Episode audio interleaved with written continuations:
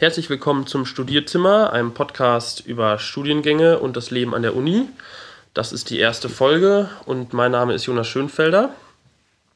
Und ähm, ja, in dieser ersten Folge soll es um Geografie gehen und außerdem noch um ein Studium im Ausland. Ähm, und als Gast begrüße ich Tim Eberli. Hallo Tim. Hallo Jonas. Du hast ähm, bis vor kurzem, bis letztes Jahr, wenn ich es richtig weiß, in England ähm, Geografie studiert. Und genau, genau darum soll es heute gehen. Ähm, und vielleicht so als Einstieg, äh, vielleicht kannst du da erstmal sagen, ähm, wie, so, ähm, wie du zur Geografie gekommen bist. Also vielleicht fangen wir ganz am Anfang in der Schule an. Was waren so deine LKs und wann ist so der Gedanke gekommen, ich könnte Geografie, äh, Geografie studieren? Ja, also ich habe äh, in der Schule LKs belegt, genau, das ist richtig. Ähm, und äh, ich habe äh, den Leistungskurs Englisch gewählt und Geografie. Das war bei uns äh, an unserer Schule, also ich war auf einer Waldorfschule. Dort hatten wir nicht so viel Auswahl, aber ich war eigentlich ganz froh äh, mit, mit, den mit den Leistungskursen, die angeboten wurden, ähm, weil, die mir, weil die total spannend waren. Also einerseits ähm, Englisch fand ich spannend, weil ich da auch schon sehr gut drin war. Mein Vater ähm, ist Kanadier, der ausgewandert ist ähm, und dementsprechend konnte ich auch schon Englisch und wollte dann natürlich dann äh, das noch ausbauen. Und andererseits Geografie. Wir hatten einen sehr guten Geografielehrer. Ab der 9. Klasse hat er ähm, uns unterrichtet und der war vorher an der Uni in äh, Erlangen, in, in Franken, wo ich herkomme. Und dann hat er sich entschieden, wieder an die, äh, an die Schule zurückzukommen, an die Waldorfschule und hat dann bei uns Geografie unterrichtet und auch äh, den Leistungskurs unterrichtet. Und der konnte sehr viele Beispiele, ähm, sehr viele Beispiele äh, anbringen aus seiner Zeit in Nepal und auch in anderen äh, Ländern. Und das ist natürlich in Geografie total klasse. Mhm. Genau. Okay, das heißt, ähm, das, da war sozusagen der LK schon mal ähm, äh, so der, der erste Input oder der erste, ähm, ja, also der erste Gedanke oder Punkt, warum du dann dazu gekommen bist. Mhm. Ähm, wann, ab, ab wann hast du dann so dich ernsthaft damit befasst, so was will ich jetzt studieren oder ab wann kam eben, war wirklich so der Punkt, dass du ernsthaft darüber nachgedacht hast? Weißt du das noch? Also war das dann schon so, seit du diesen Lehrer hattest oder mhm. war das dann mhm. irgendwann erst so Ende der Oberstufe? Ja. Also ich fand schon, ich fand seit, seit ich diesen Lehrer hatte, Geografie klasse und wollte immer mehr wissen. Ähm, aber habe mich natürlich nicht in der neunten schon mit dem Studium befasst. Also das kam eher so, ja, wie du schon sagst, in der 13. Klasse. Okay. Äh, wo ich mich dann umgeschaut habe. Dann habe ich mich mit meinem Bekanntenkreis, Familie umgeschaut, was die so machen. Ähm, und mein Bruder, der hat, war, war auch, äh, hatte auch äh, an derselben Schule studiert und er hat dann Geografie äh, in England angefangen mhm. zu studieren. Äh, der war an der ähm, University, also an der Universität in ähm, Cambridge mhm. und hat dort ein BA, also ein Bachelor of Arts äh, in Geografie angefangen. Und dementsprechend war ich da wahrscheinlich schon, äh, ja, das war so ein bisschen ein Vorbild, würde ich sagen. Aber es, damals war noch nicht klar, dass ich jetzt unbedingt nach England will, nur weil mein Bruder da war. Sondern ich habe mich umgeschaut. Also ich habe erstmal gemerkt, also Geografie ist was für mich. Es ist ein sehr breit angelegtes Fach. Ich nenne das immer Leonardo da Vinci-Fach, weil es sehr viele Themen ähm, abdeckt, also auch fächerübergreifend, also von, von Volkswirtschaftslehre über Betriebswirtschaftslehre, über Soziologie, über Psychologie, über ähm, Entwicklungspolitik, über Umweltpolitik und so weiter und so fort. Ähm, und äh, dementsprechend fand ich das interessant. Aber dann geht es natürlich auch darum, wo man das dann am Schluss studiert. Und da habe ich mich natürlich erstmal an deutschen Unis äh, umgeschaut. Mhm. Okay, und ähm, ja, du hast dich, du sagst gerade, du hast dich erst an deutschen Unis umgeschaut und ähm, wie bist du dann darauf gekommen, im Ausland zu studieren? Bist ja, das, also es, ich hatte, hm, ich hatte mehrere Optionen. Also ich wollte nicht unbedingt in England studieren. Ich hatte erstmal gesagt, ich möchte Geografie äh, studieren und ich schaue einfach mal, was es ein Angebot gibt. Und ich limitiere mich jetzt nicht nur auf Deutschland, weil ich auch ganz gut Englisch sprechen konnte. Also habe ich mich erstmal äh, erstmal in Kanada umgesehen, ursprünglich. Mhm. An der äh, Universität in Toronto, weiß ich noch, und an der Universität äh, in Vancouver. Ähm, und dort hatten sie auch sehr gute Geografie-Studienangebote. Äh, aber es war mir am Schluss dann doch zu weit weg von Europa, mhm. weil ich doch gerne mal wieder meine Familie sehen will, meine Freunde. Und das wäre dann schon sehr weit weg gewesen. Und dann habe ich mir auch deutsche Unis angeschaut, also das Studienangebot und bin zu, ähm, ja, so ähm, Tag der offenen Tür der Universität München zum Beispiel gegangen, kann ich mich noch erinnern, ähm, wo, wo ähm, die, Studien, ähm, die Studienfächer angeboten wurden und auch mal vorgestellt wurden. Und das war aber in einer Zeit, muss ich dazu sagen, wo gerade der, das Bachelor- und Master-System durch die Bologna-Reform in äh, die deutschen Universitäten äh, eingeführt wurde. Mhm. Und dort, dort gab es viele Proteste. Also als ich an der Uni war in München, äh, gab es gerade Proteste, wurde der Hörsaal besetzt, ähm, weil die Studenten mit diesem neuen System nicht wirklich, äh, nicht wirklich äh, zufrieden waren und nicht zurechtkamen, weil es gab da noch viele Ungewissheiten. Und dann habe ich mich mal grundsätzlich mit dem Universitätssystem befasst und habe gemerkt, dass dieses Bachelor- und Master-System ursprünglich aus England kommt und mhm. dort schon seit sehr vielen, also mindestens zwei äh, Jahrhunderten äh, praktiziert wird intensiv.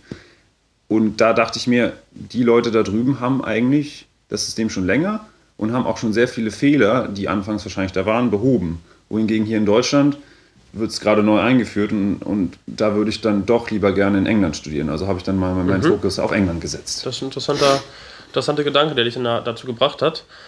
Okay, und dann ähm, hast du sozusagen dich in England umgeschaut und ähm, ja, letztlich weiß ich ja, du hast ja in, in Leicester. Genau, studiert. in Leicester. Wie, wie, bist du dann dahin gekommen? War das dann auch wie eine bestimmte, ähm, weil es eben vielleicht nicht so weit entfernt ist oder gab, was gab es da für Ausschläge, Ausschlagspunkte? Mhm. Ähm, es war so, ich habe mich erstmal grundsätzlich dann äh, in England beworben an den Universitäten. Das ist so ein bisschen wie in Deutschland.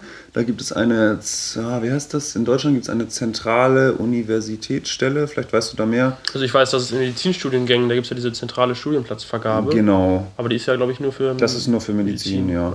Ich glaube, als ich mich in Deutschland beworben habe, war das noch anders. Da war, wurden noch andere Studiengänge zentral vergeben. Aber auf jeden Fall in England ist es so, das gibt das UCAS. Ähm, das ist eine Abkürzung für ah, University. Ist jetzt, also ist eine Abkürzung für die äh, zentrale Universitätsstelle. Äh, mhm. Und ähm, dort muss man sich bewerben und sagt dann, an welchen Unis man sich konkret bewerben muss. Also will. Und ähm, dann schreibt man seine Bewerbung ab, man muss Referenzschreiben äh, beilegen, wie wahrscheinlich auch an den Unis in Deutschland.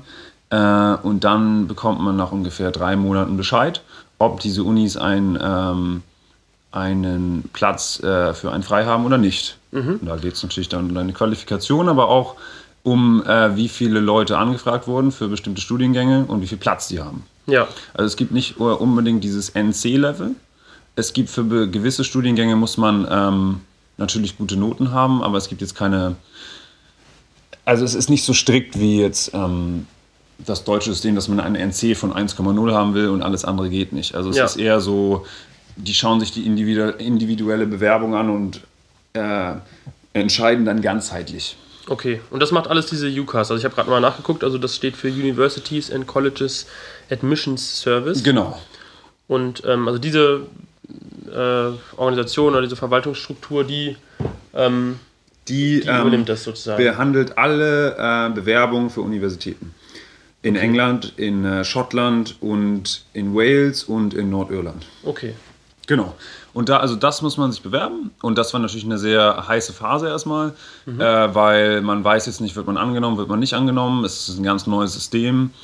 Ähm, äh, ja, ein ganz neues System und man sitzt da erstmal so ein bisschen auf heißen Kohlen.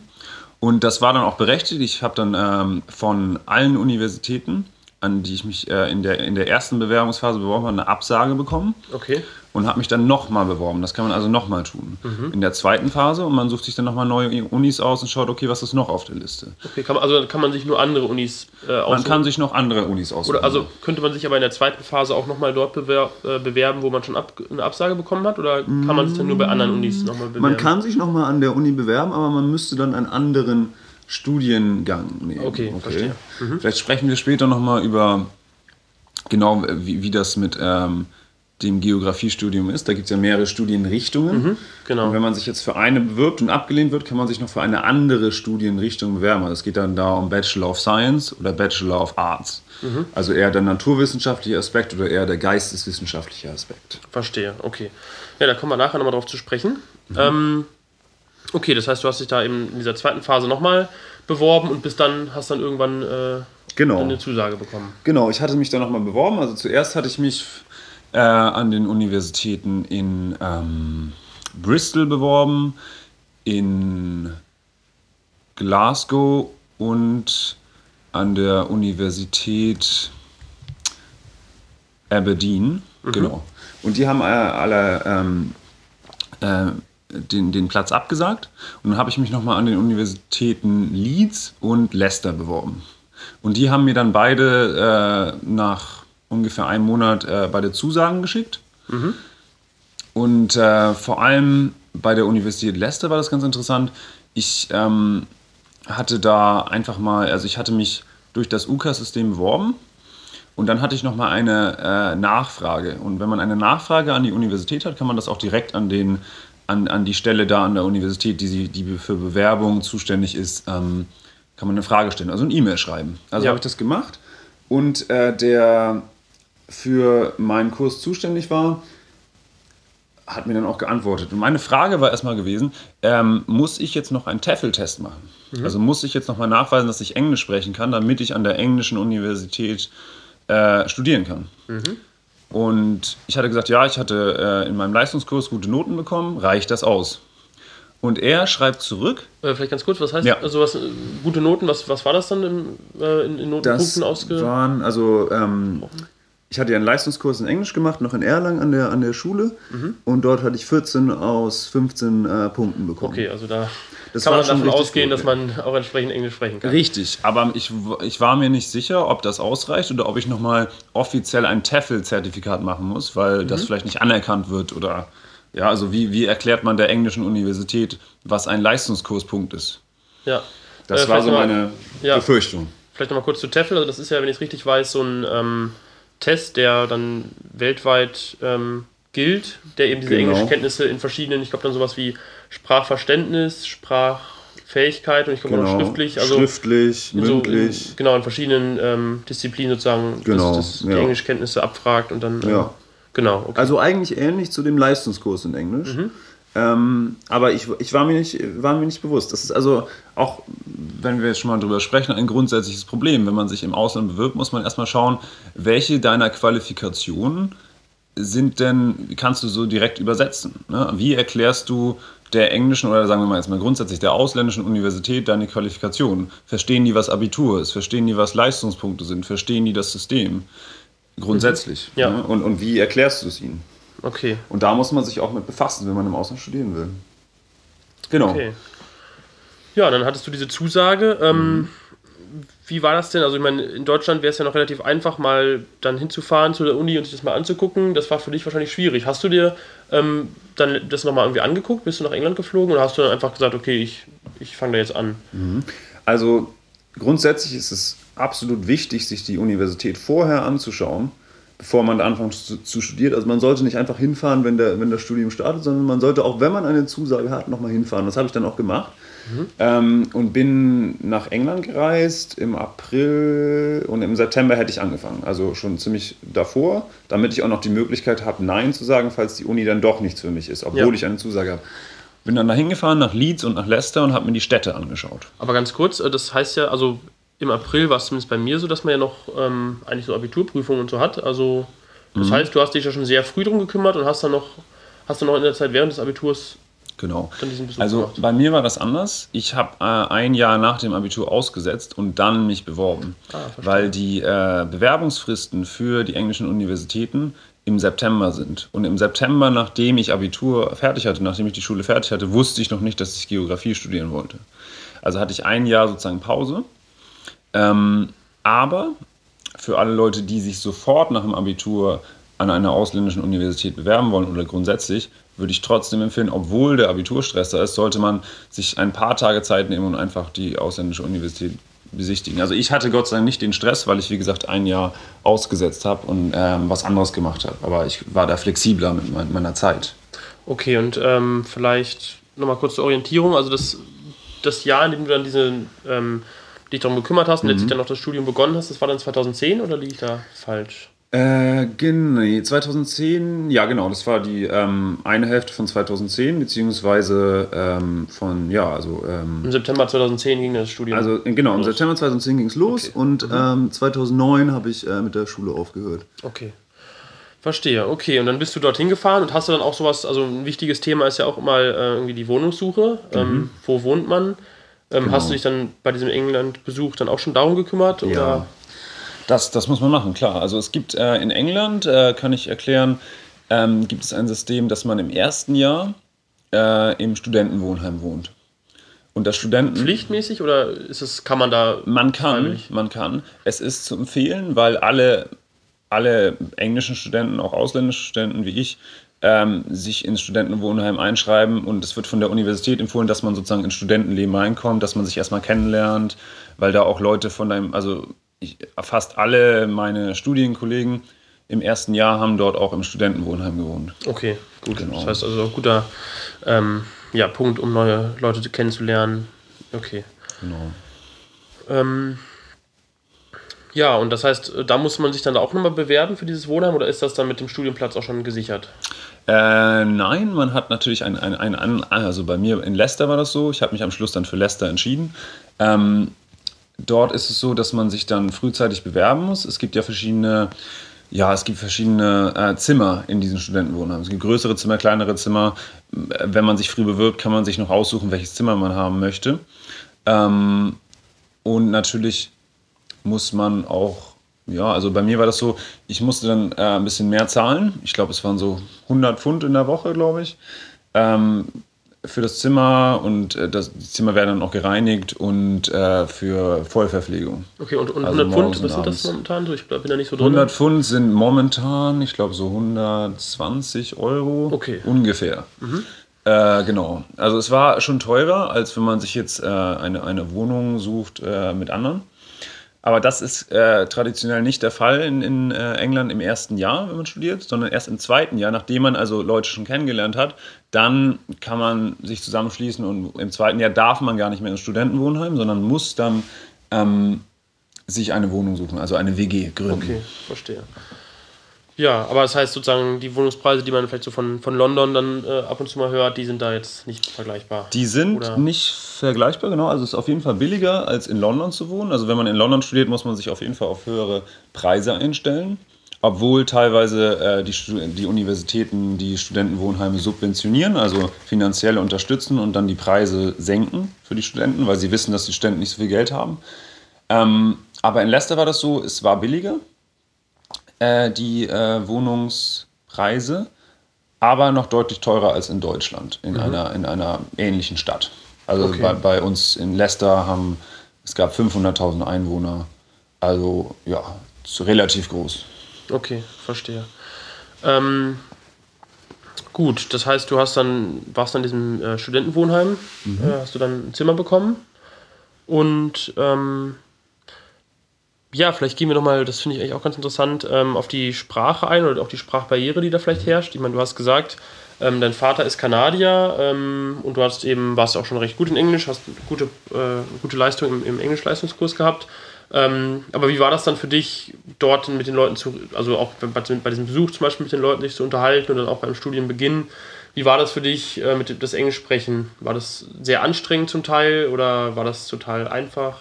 Ja, also es ist so, also man sollte jetzt nicht den Eindruck bekommen, nur weil ich einen kanadischen Vater habe, dass es mir das Englisch sprechen total leicht fällt. Weil zweisprachig aufwachsen, aufwachsen ist ja immer so eine Sache. Man hat einerseits natürlich einen englischen Vater, der dann auch vielleicht Englisch mit einem spricht, aber ob man dann Englisch antwortet, ist nochmal eine ganz andere Sache. Und dementsprechend kann man passiv vielleicht sogar nur Englisch lernen. Und wenn man es dann trotzdem plötzlich in, in England dann aktiv äh, sprechen muss, ist nochmal eine ganz andere Sache. Also ich kam dann da an und äh, habe mich natürlich, äh, hatte vorab die Uni mir angeschaut und mit den Leuten geredet, das war auch alles okay. Und ich konnte mich auch verständigen. Und dann, als ich da angefangen habe, habe ich dann doch schon bald gemerkt, dass ich zwar Englisch sprechen konnte, aber ich mich noch lange nicht akademisch in Englisch ausdrücken kon mhm. konnte. Das ist nochmal das ist nochmal äh, viel komplizierter.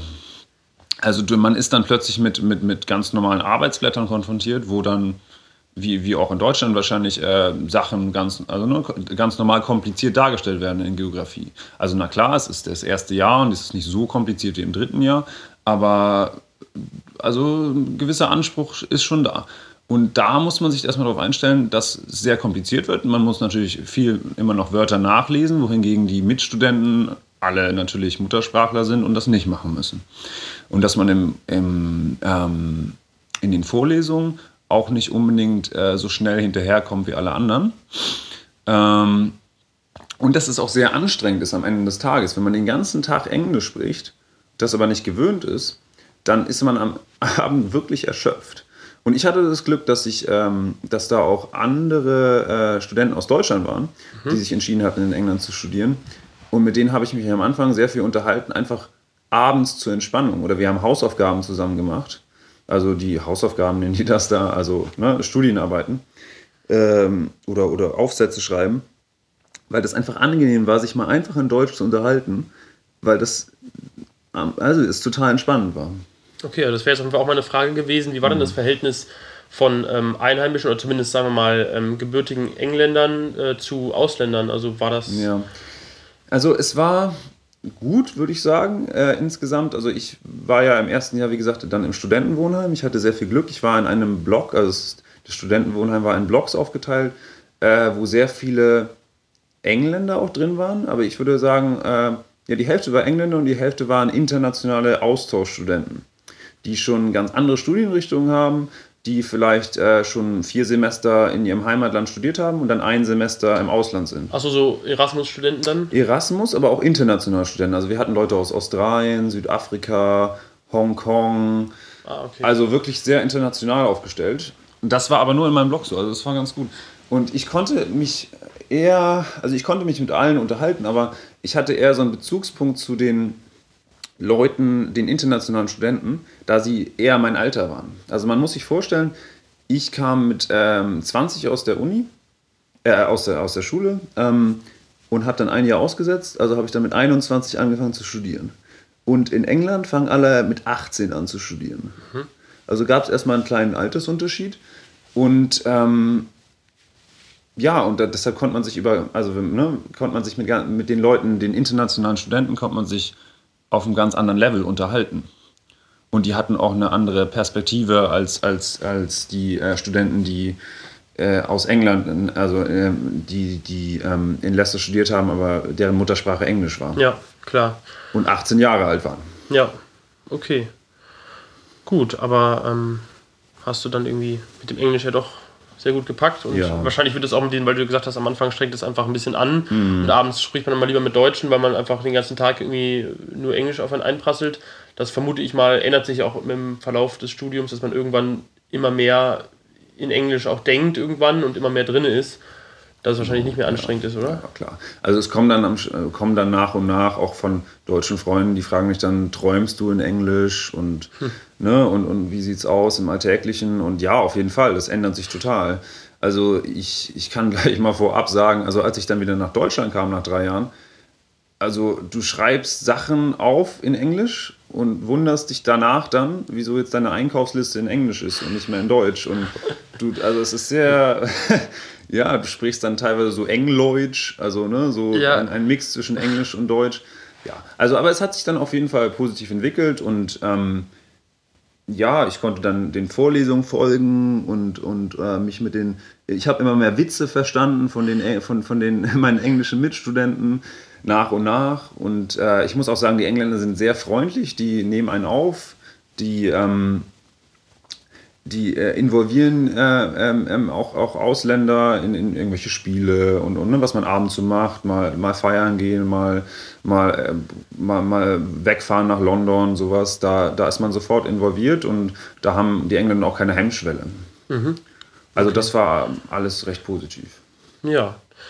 Ähm, dann kommen wir jetzt vielleicht nochmal, können wir vielleicht nochmal äh, auf den, den Ort und auch die Uni eingehen. Ähm, also du hast gesagt, Leicester ist hat 500.000 Einwohner etwa. Mhm. Ähm, kann man sich das so als typische Studentenstadt vorstellen, wo also auch sehr viele Studenten prozentual sind? Oder ist das, ist das, also ist es sehr geprägt von der Universität oder ist es ähm, ja, ein ganz normaler Ort, der eben auch eine Uni hat? Also, mhm. Ja, also.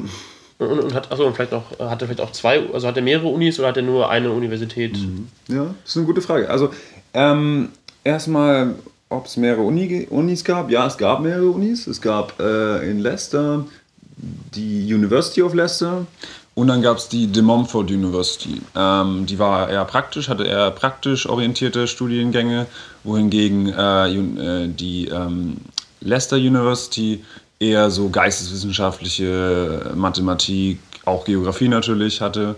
Genau. Und da dementsprechend waren auch viele Studenten in der Stadt.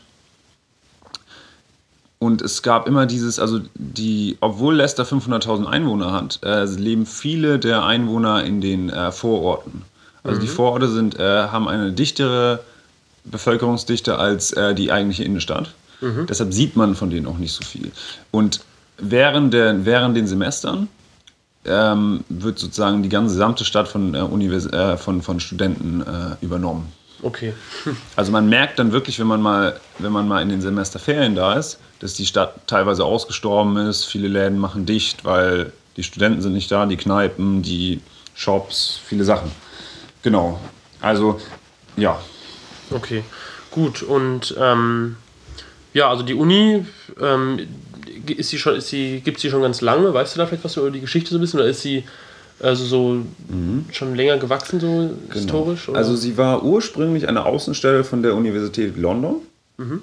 und äh, ist dann, genau, sie, also sie war eine Außenstelle und da, da wurden auch schon ein paar Gebäude benutzt äh, in Leicester, aber wie gesagt, sie war noch an die Universität in London angebunden. Äh, und dann 1960 äh, wurde sie dann eine eigenständige Universität und da haben sich dann auch die ersten äh, Gründungsdisziplinen ange, angesiedelt, auch Geografie. Deshalb ist sie auch sehr bekannt für Geografie und hat auch einen guten Stand dafür. Und ganz lustig, davor war sie ein, ähm, wie die Engländer, Engländer sagen, Looney Bin. Also ein, ähm, ein Heim ähm, für geistig zurückgebliebene Menschen. Was ist Looney Bin? Ist das eine Abkürzung? Oder? Ja, es ist eine, eine sehr äh, äh, negative Abgrenzung. Okay. Ich weiß auch nicht, warum die Engländer das nennen. Also Looney ist verrückt und Bin ist Mülleimer. Okay. Also ja. Und äh, genau, und, und, da wurde halt immer Witze gerissen, dass ne, heutzutage hat sich auch noch nicht viel geändert und, ne, und okay. mit den Professoren und auch teilweise den Studenten und ja, wir werden jetzt in, in, den, in den Räumen von einem ähm, ja, von einem Heim äh, unterrichtet und ja. Na egal. Okay. Genau. Also so viel zur Geschichte. Und ja, heutzutage ist es eine sehr international anerkannte äh, Universität. Wir haben sehr viele äh, Studenten aus, aus Asien, vor allem aus China, mhm. die sehr, sehr, sehr viel Geld zahlen, deren Eltern sehr, sehr viel Geld zahlen, um ihren, um ihren ähm, Söhnen und Töchtern äh, ein Studium in England zu ermöglichen. Das ist sehr, also international ist ein Studium in England sehr hoch angesehen. Mhm.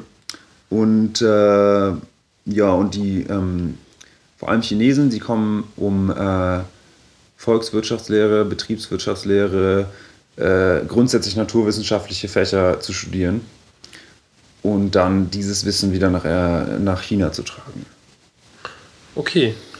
Ähm, ja, dann haben wir das jetzt vielleicht auch mit der Uni soweit. Wenn du da nichts mehr zu, zu sagen hast, dann würde ich jetzt nämlich übergehen zum, zum Studienbeginn oder also letztlich zum, zum Geografiestudium und vielleicht äh, beginnen nochmal mit der Einführungsphase. Das finde ich immer nochmal ganz interessant, wie mhm. das ähm, vor allem vielleicht auch in, England ist. Also in, in Deutschland hört man es ja immer. Ähm, dass da zum Teil recht wilde Einführungswochen sind, mit wo sehr viel Alkohol fließt und die letztlich also inhaltlich keine Bedeutung haben, sondern eher irgendwie zum Kennenlernen der verschiedenen, äh, der anderen Leute. Ähm, ja, ist das in England vergleichbar oder wie läuft das da so Ich ab? würde sagen, es ist nicht nur vergleichbar, es ist schlimmer als in Deutschland.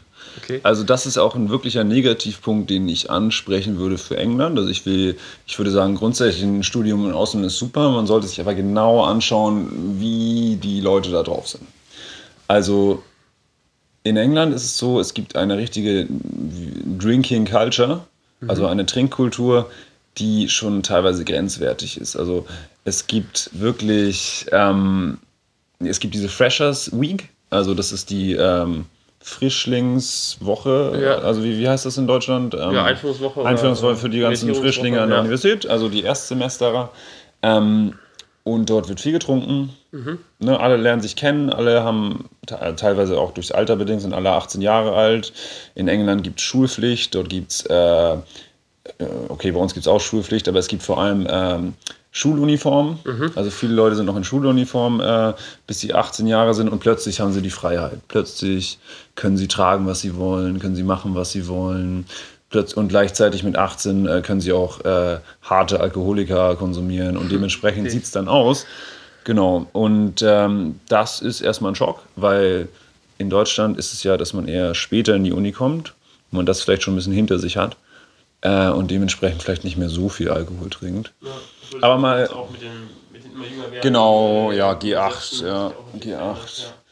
Ja. auf jeden Fall. Also das, das ist ein, äh, fand ich jetzt auch ein Problem und so. Und natürlich ist es auch schwer, wenn man 21 ist und dort sind sie 18, sich mit denen zu, zu assoziieren. Aber grundsätzlich muss ich sagen, in den englischen Universitäten sind die Einführungsveranstaltungen, jetzt mal abgesehen von der, von der Unterhaltung, sehr gut organisiert. Also an meiner Universität war das ähm, gab es sehr gute Einführungsveranstaltungen, da wurden die ganzen organisatorischen Sachen sehr gut erklärt.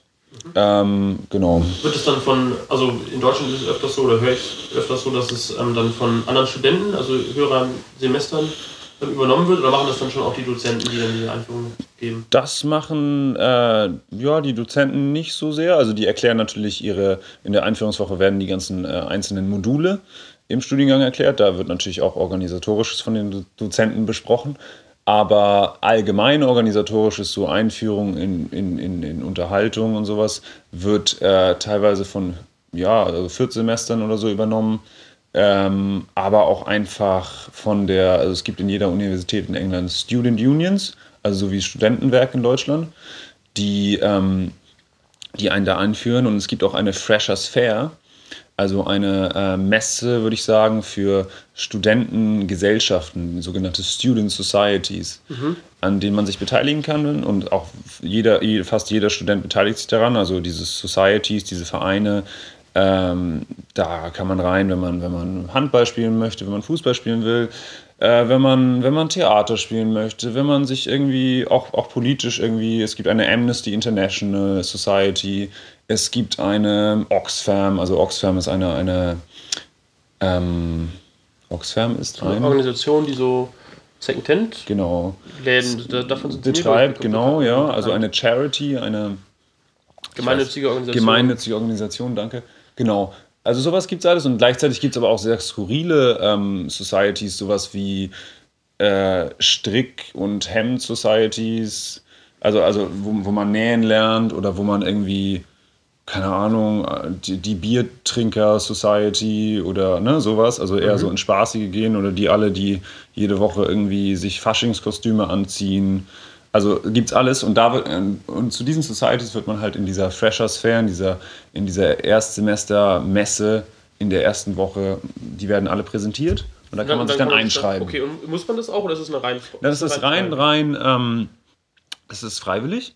Aber. Ja so bisschen, wir sind dann quasi so auf Deutsch, würde ich sagen, AG, so eine Arbeitsgemeinschaft, die äh, sich regelmäßig trifft. Richtig, genau. Ja. Genau. Vor allem der sportliche Aspekt ist halt an englischen Universitäten sehr groß. Da gibt es äh, auch, auch der Mittwochnachmittag zum Beispiel wird freige, freigehalten in jedem äh, Studiengang, mhm. damit, dann, ähm, damit man sich dann sportlich betätigen kann. Also Handball, Fußball, ganz, ganz, äh, ganz populär in England, Rugby mhm. Äh, und so weiter. Ne? Also diese ganzen Cricket natürlich auch.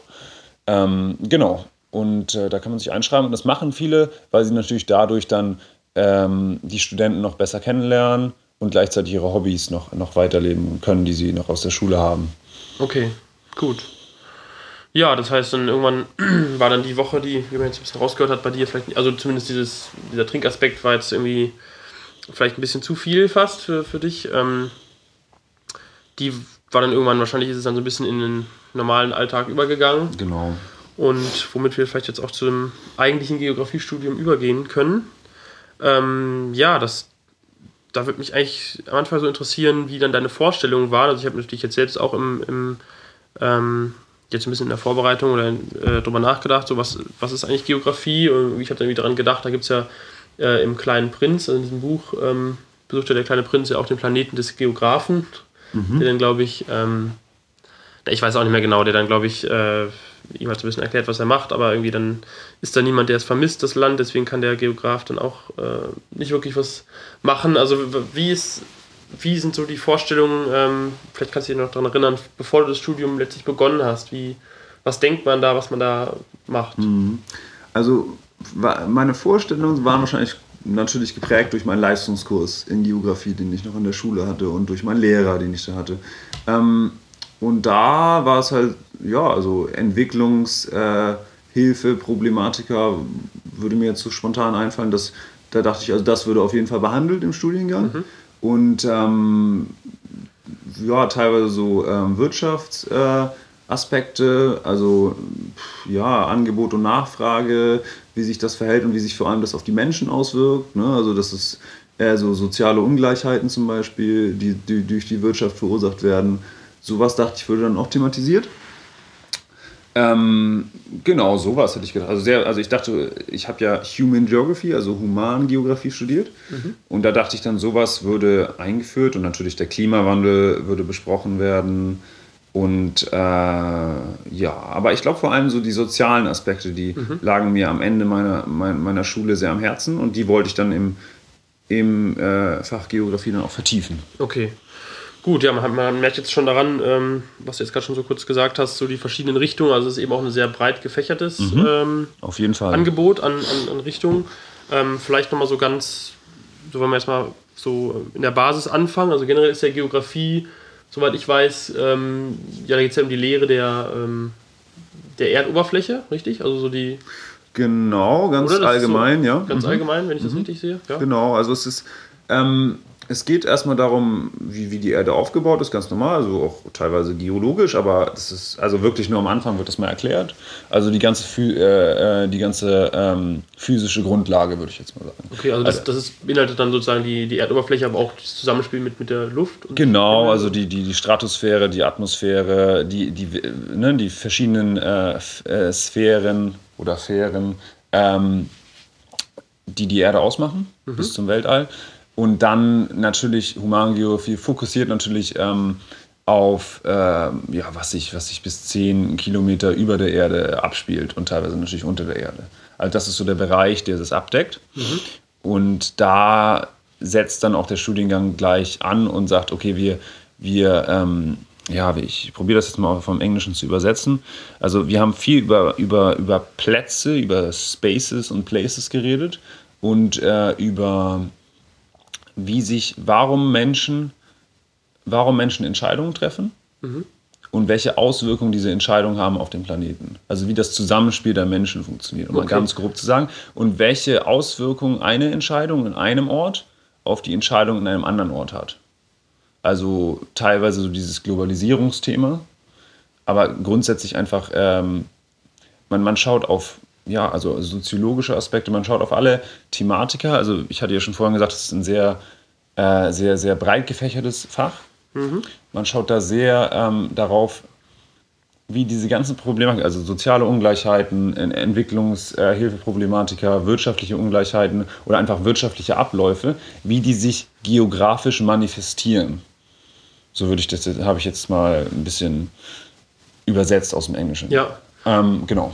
Okay, aber das war jetzt auch schon sozusagen, da bist du jetzt ja gerade schon ein bisschen auf, drauf eingegangen, eben ja. dieses Humangeografie. Also mhm. vielleicht können wir ja nochmal kurz ähm, mhm. da vor, also zurückgehen. Äh, also es gibt eben diese zwei großen Richtungen in der Geografie. Ja? ja. Also also einmal gibt es eben diese ähm, physische Geografie. Richtig, und zum anderen genau. diese Humangeografie oder wird ja auch mhm. äh, Anthropogeografie genannt. Genau, ja. Ähm, was, also, genau. genau, vielleicht kannst du da jetzt nochmal ganz kurz den sagen, Unterschied. Den Unterschied, genau. Also, der Unterschied. Also Physik, genau. Es gibt Geografie als Überbegriff und dann gibt es physische Geografie, die sich sehr mit äh, naturwissenschaftlichen Phänomenen auf der Erde auseinandersetzt. Also äh, mit äh, zum Beispiel Wolkenbildung, äh, wie, wie Wetterereignisse produziert werden, wie Wetter, also ne, wie, wie der Klimawandel zum Beispiel äh, sich äh, im Detail äh, verhält und, und wie die Forschung da ist, der Stand der Forschung.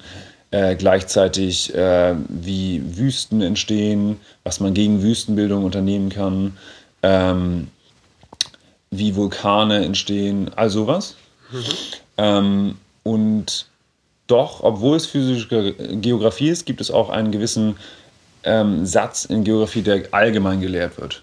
Also grundsätzlich wieder, um zu sagen, ähm, äh, wirtschaftliche Zusammenhänge, also ne, wie, wie, wie, sich, äh, wie sich zum Beispiel äh, Wüstenbildung auf die Wirtschaft auswirkt, aus, ähm, ähm, wirkt, auswirkt, ja. auswirkt und äh, wie es dann die Menschen wieder betrifft. Also es gibt sozusagen human-geografische Elemente in der physischen Geografie, die auch gelehrt werden. Aber der Fokus ist schon klar auf, auf naturwissenschaftlichen Phänomenen.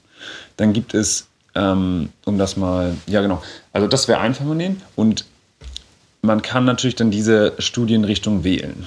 Und das wird dann, um mal gleich da auf, auf die Namen zu kommen, es gibt einmal Physical Geography und das ist dann ein Bachelor of Science, mhm. also naturwissenschaftlich. Dann gibt es ähm, Geography, BSc, also Bachelor of Science, der dann noch allgemeiner ist und auch Teile, Teile von Humangeografie abdeckt, aber eher so Richtung Naturwissenschaft geht. Also mhm. eher Richtung physische Geografie, aber nicht so viel wie physische Geografie. Und dann gibt es BA Geography, also Bachelor of Arts Geography. Ja.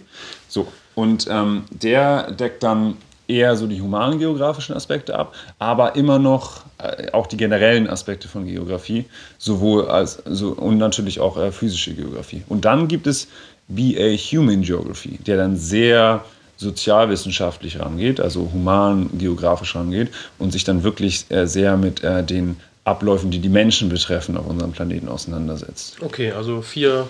Genau, vier, so grob vier, vier Richtungen. Okay, und welche hast du letztlich studiert?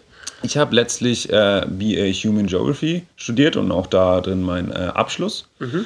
Genau, und ähm, der Aspekt hat mir halt sehr gefallen, also dieser, äh, äh der menschliche, weil ähm, ich denke, es halt viele äh, Probleme gibt auf diesem Planeten, die nur mit dem humangeografischen Wissen auch wirklich gelöst werden können oder zumindest analysiert werden können. Mhm. Also wieder, warum machen Menschen äh, gewisse Sachen und welche, welche, welche Auswirkungen haben, da, haben dann dieses, diese, ähm, ja, die Handlungen, um okay. das ganz grob zu sagen. Also es ist, ich, ich spreche jetzt ganz allgemein, weil es gibt, wenn man einmal in ein Thema einsteigt, kommt man vom Hundertsten ins Tausendste. Also es ist sehr ja, kompliziert. Mhm. Ja, aber vielleicht können wir vielleicht schon noch mal ein bisschen tiefer einsteigen. Mhm. Also, ähm, ich weiß nicht, ob es vielleicht macht es Sinn, äh, einfach so ein bisschen den zeitlichen Verlauf des Studiums so ein bisschen so grob nachzugehen. Also am Anfang, wie du auch schon gesagt hast, da kommen natürlich solche Basis, äh, Basisinformationen werden da gelehrt, also zum Beispiel wie auch die, die Erde und die verschiedenen Schichten und so weiter aufgebaut mhm. sind. Ähm, ist dieser humane Teil, der ist ja wahrscheinlich schon auch von Anfang an präsent oder kommt der dann erst nach dem, im zweiten Semester oder? Mhm, genau, du hast recht. Also es wird erstmal generell, egal in welchen vier Studienrichtungen man ist in Geografie, es wird erstmal ein Grund, Grundprogramm gelehrt im ersten Jahr. Also da wird erstmal die, einfach die Methode der wissenschaftlichen Auseinandersetzung mit Problemen gelehrt. Also wie geht man wissenschaftlich ran und, und was bedeutet es eigentlich an einer, einer, an einer Universität zu, äh, zu studieren? Also da wird dann erstmal ähm, abgefragt, kann man, dann eigentlich, kann man dann eigentlich einen Aufsatz schreiben? Oder kann man eigentlich eine Präsentation halten? Und wie macht man das am besten? Und wie, äh, wie, schaut, man sich, äh, wie schaut man sich Sachbücher an? Wie, wie recherchiert man am besten in der Bibliothek? Sowas. Also einfach so, der, dass der Grundstock steht. Und dann wird natürlich gleichzeitig werden Module, da werden einfach mal so Grundthematiker in Geografie ähm, angesprochen. Und ähm, da gibt es einerseits, hatte, kann ich mich jetzt noch erinnern, da ein, gab es einen Teil zum, wie die Erde aufge, ähm, äh, aufgeteilt ist in die verschiedenen äh, äh, ja, Atmosphäre und, und, Stratosphäre und so weiter. Ähm, und dann wurde das Modul zum Beispiel gleichzeitig mit dem Klimawandel erklärt, um das dann auch relevant zu machen, dieses Wissen. Und dann gab es auch humangeografische Aspekte. Zum Beispiel äh, kann ich mich sehr gut daran erinnern, das war sehr interessant, da ging es um soziale Ungleichheiten. Also äh, ging es darum, äh, wie ähm, Einkommen ungleich verteilt sind auf der Welt und wie man eigentlich diesen Einkommensunterschied äh, verringern könnte. Und da wurden halt wissenschaftliche Thesen erarbeitet. Also es gibt ja gab, gibt verschiedene Forschungsaspekte. Wissenschaftler sagen, äh, soziale Ungleichheiten äh, äh, sind entstanden aus den und den Gründen und wir können sie so und so verhindern. Und dann gleichzeitig äh, gab es im ersten Jahr auch sehr praktische Ansätze. Also da sollten dann zum Beispiel wir als Studenten äh, verschiedene Viertel in, ähm, in Leicester, in, in unserer Stadt analysieren. Also es gab zum Beispiel Migrantenviertel, in Leicester sind sehr viele ähm, Menschen aus Pakistan und aus ähm, Bangladesch und aus Indien zugezogen. Und die wohnen in gewissen Vierteln und dort sollten wir ähm, die sollten wir die Menschen befragen, wie sie mit, diesen, mit dieser sozialen Ungleichheit leben. Zum Beispiel, ähm, wie viel Einkommen sie haben, ähm, wie, sie, wie sie die anderen Menschen in den anderen Vierteln sehen. Ne? Ob sie zum Beispiel, ob sie sagen so zum Beispiel, ja, also finden es total krass, dass, dass es so dieses reichen Viertel in, in Leicester gibt und ähm, wir hätten eigentlich auch gerne mehr davon und, und wir fänden, die könnten auch mal was abgeben durch eine, durch eine kommunale Steuer oder sowas. Genau, und da haben wir halt so welche Sachen analysiert. Mhm. Okay. ähm, das war also jetzt so, so grob das erste Jahr. Genau. Ja. Also es gab noch andere Module, aber das war zum Beispiel jetzt mal ein äh, exemplarisches Modul. Es gab auch, was, ich, was mir jetzt noch gerade einfällt, es gab sehr viele, ähm, obwohl es humangeografisch war, gab es auch sehr viele technische Module, was mich überrascht hat. Also das war ein Ding, das mir dann äh, im, im Vorfeld dachte ich, es wäre eigentlich sehr viel äh, sozialwissenschaftliche Aspekte, aber eigentlich kamen dann auch technische Aspekte dazu, die sehr interessant waren. Es war ein guter Mix. Zum Beispiel wurden uns ähm, wurden wir eingeführt in GIS, also geografische Informationssysteme. Mhm. Da ging es dann um die Auswertung von Satellitendaten. Okay. Und wie man die, äh, ja, wie man die analysieren kann, wie man die nutzen kann. Da wurde einem zum Beispiel das erste Mal äh, wirklich äh, wurde die Technik eines Satelliten erklärt, wie der zum Beispiel Landfläche auswertet, wie man dann einen Satelliten dazu benutzen kann, zu sehen, ähm, ob jetzt gerade Weizen angebaut wird oder ob ähm, Mais angebaut wird oder mhm. Karotten oder was auch immer, wie, wie, wie, es und der, wie der Zustand der Böden ist, also was. Mhm. Also das war sozusagen der, eine schöne Abwechslung. Und gleichzeitig kam dann in diesem Modul wieder der, der sozialwissenschaftliche Aspekt rein. Da kam dann also, wie geht man mit diesen Daten um? Also äh, kann man jetzt zum Beispiel Nutzerdaten von, von, von äh, GPS-Handys, kann man, kann man die einfach, einfach weitergeben oder sollte man gewisse Sperren einrichten, damit dann die Daten nicht sonst wo landen. Also da gibt es natürlich auch sehr viele äh, Links zu der Debatte heutzutage mit NSA und, und, und Spionage und, und Datenschutz. Ja, okay.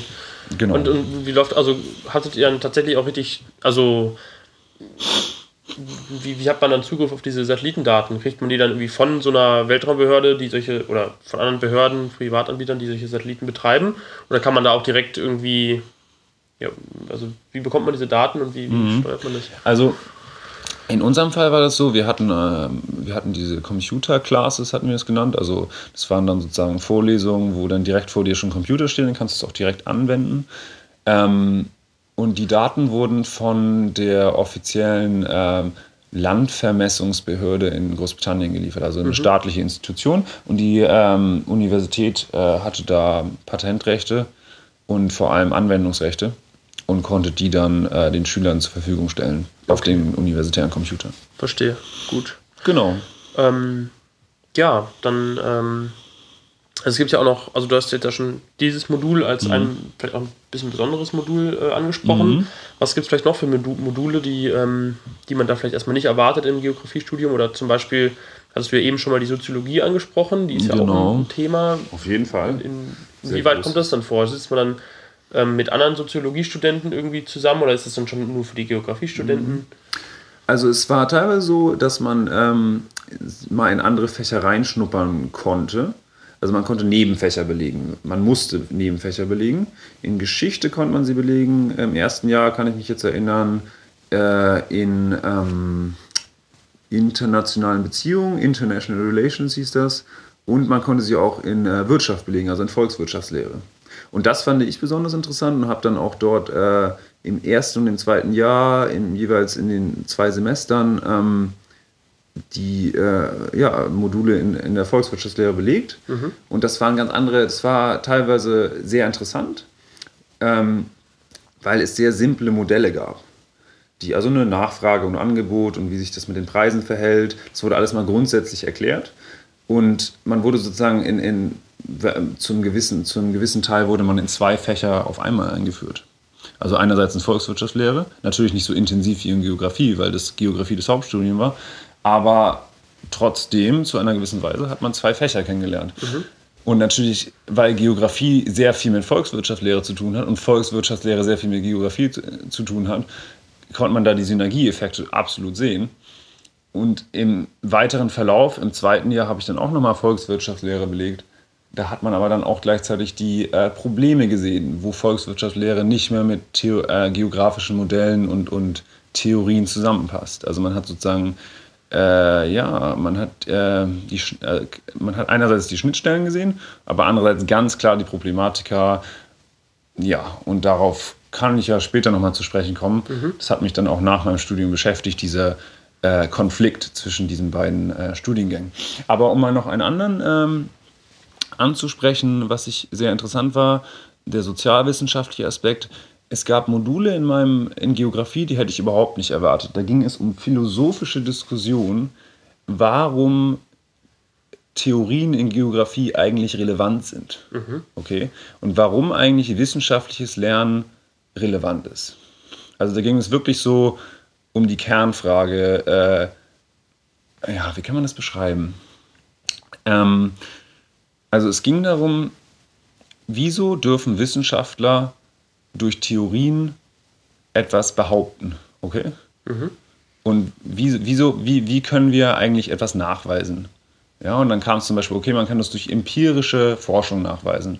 Also man kann sagen, okay, es leben, es leben so und so viele Menschen in diesem, diesem, diesem und diesem Teil der Erde und die haben eine gewisse ähm, ein gewisses äh, Einkommen, weil wir haben das nachgewiesen. Wir haben eine Stichprobe genommen und von der Stichprobe sagen wir jetzt, so und so viele Menschen machen das. Mhm. Aber da wurden natürlich dann die Problematik angezeigt, dass man sagt, okay, äh, vielleicht haben wir die falsche Stichprobe. Was ist eine relevante Stichprobe? 1000 Leute, 10.000 Leute, 100.000 Leute. Mhm. 100.000 ist absolut nicht machbar. 10.000 sind auch nicht machbar. 1.000 sind vielleicht machbar.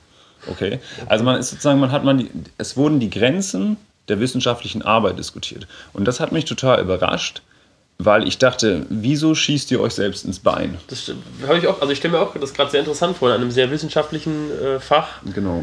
Ähm, ja, dann sozusagen ja. sich die, die, Frage zu stellen, was die Wissenschaft darf irgendwie. Ne? Genau. Und warum es die Wissenschaft überhaupt gibt. Also es wurden sozusagen in Geografie, also in meinem Studienfach, ging es sehr viel um Macht. Also wer hat die Deutungshoheit? Wer hat die Deutung so über, über, über was äh, in der Welt gesagt wird? Okay? Mhm. Und da ging es dann sehr viel um, um, darum, okay, wo sind vor allem Universitäten angesiedelt? In Europa. Okay?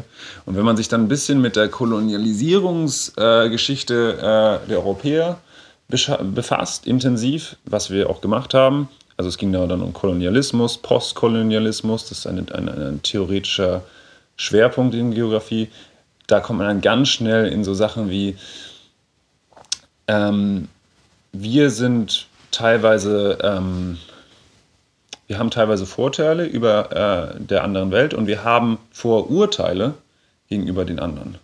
Und das ist institutionell verankert in unseren Universitäten. Okay? Mhm. Wir lehren über andere Gebiete in der Welt, aber wie können wir über andere Gebiete in der Welt Bescheid wissen? Äh, wenn wir nicht die Leute, die dort wohnen, mit einbeziehen. Mhm. Zum Beispiel. Okay, verstehe. Genau. Ähm, und du hast auch gerade den geschichtlichen Aspekt ähm, mhm. angesprochen. Wurde der dann innerhalb dieses, also wurde der in, innerhalb dieser Themen dann äh, angesprochen oder war das auch nochmal ein extra Modul? Mhm. Also es gab erstmal grundsätzlich, also es gab äh, Environment and Development. Also das war ein Modul im zweiten Jahr. Ähm, also Umwelt und Entwicklung. Mhm. Und da halt so die äh, Problemstellen. Also kann man zum Beispiel, kann man, kann man Länder entwickeln auf Kosten der Umwelt oder kann man Regionen entwickeln auf Kosten der Umwelt? Und äh, ja, oder, oder, oder passt das eigentlich zusammen? Also, ne, also da, da kommt dann natürlich Stichwort nachhaltige Entwicklung. Kann man, ja, soll, sollte, man, äh, sollte man diese Regionen entwickeln und ihnen helfen? Und da kommt natürlich sofort der sozialwissenschaftliche Aspekt wieder rein und vor allem der Ungleichheiteneffekt. Ja? Wer gibt uns das Recht zu sagen, dass wir jetzt dieses Land entwickeln? Ja. Und vor allem dann wird dann erstmal die Definition von Entwicklung hinterfragt. Also wenn du sagst, okay, ist Entwicklung, dass jetzt äh, Leute in Malawi, ist das Ziel der Entwicklung in Malawi, dass ganz viele Leute ganz viele Autos fahren und alle äh, und, und das ganze Land äh, exportorientiert ist und seine gesamten Rohstoffe nach Europa verkauft. Ist das Entwicklung und ist das neutrale Hilfe oder ist das eigentlich Hilfe für uns? Ja. Geben wir Malawi Entwicklungshilfe oder geben wir eigentlich indirekt uns Entwicklungshilfe, dass unser Wirtschaftssystem noch besser läuft? Also da kommen dann gleich wieder sehr wirtschaftskritische Elemente rein, vor denen man sich aber gar nicht schützen kann, obwohl man eigentlich nur ein paar simple Fragen stellt. Ja. Genau. Und ähm, das war das Modul. Im dritten Jahr wurde das noch vertieft. Da ging es dann um Postkolonialismus.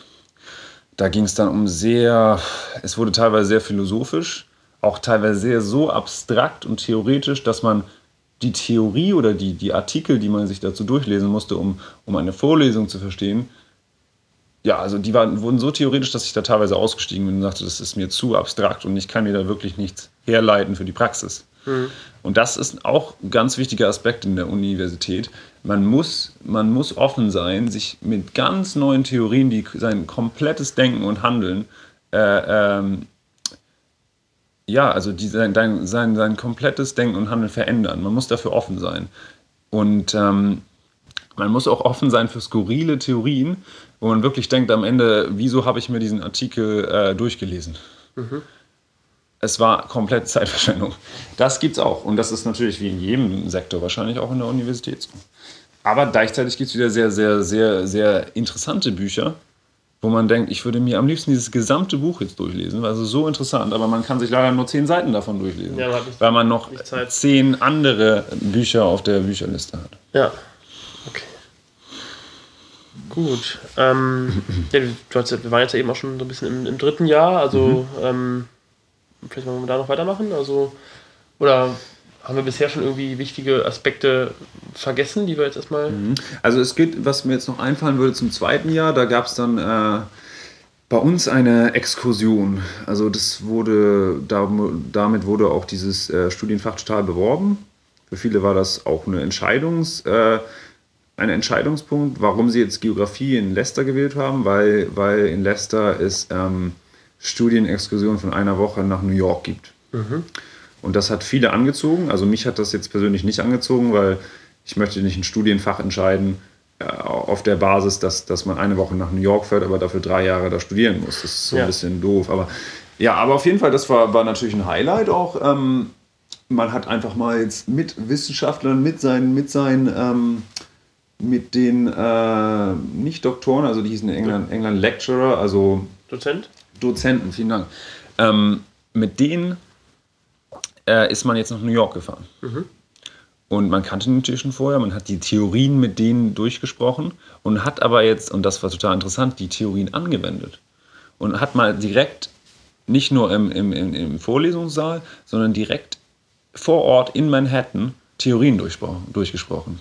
Was waren das für Theorien, die ihr dann sozusagen, was habt ihr da genau gemacht dann? Ja, also wir haben zum Beispiel ähm, den Postkolonialismus durchgesprochen. Also in Manhattan zum Beispiel wurde, das war ja ursprünglich eine äh, holländische Siedlung mhm. und die wurde dann von den Engländern, die haben die Holländer vertrieben und ähm, dort haben wir halt äh, die, äh, den Kolonialismus durchgesprochen und die ganzen sozial-ökonomischen äh, äh, Folgen davon. Also damals, als die zum Beispiel die Holländer kamen, die haben dann ihre erste Siedlung da errichtet in Manhattan heutzutage und haben dann mit den Indianern äh, Handel betrieben. Auf ungleichen, ne, auf, in, in, wie sagt man, ähm, also in, in, ja, in, schlechten Abhängigkeiten, würde ich jetzt mal ja. sagen. Und, ne, also, also es, ist, es gab keine Vorteile wirklich für die Indianer. Die wurden halt, äh, denen wurden teilweise Drogen verkauft und Alkohol und dafür haben sie Fälle bekommen, die, die Holländer von den Indianern. Genau, und so welche Aspekte wurden da besprochen. Und man steht dann in Manhattan, kann man sich vorstellen, und schaut sich alte Kirchen an, die zwischen Wolkenkratzern stehen. Mhm. Und da denkt man sich, okay, da muss ja eigentlich noch was mehr passiert sein. Da muss ja eigentlich noch was. Und dann gibt es natürlich auch Theorien dafür, was ist danach passiert. Dann kam natürlich die gesamte äh, äh, Industrialisierung hat, hat, hat auf äh, Manhattan zu, äh, eingeschlagen und dementsprechend diese krasse Stadt entwickelt, wo wirklich nur Wolkenkratzer stehen auf einer Insel.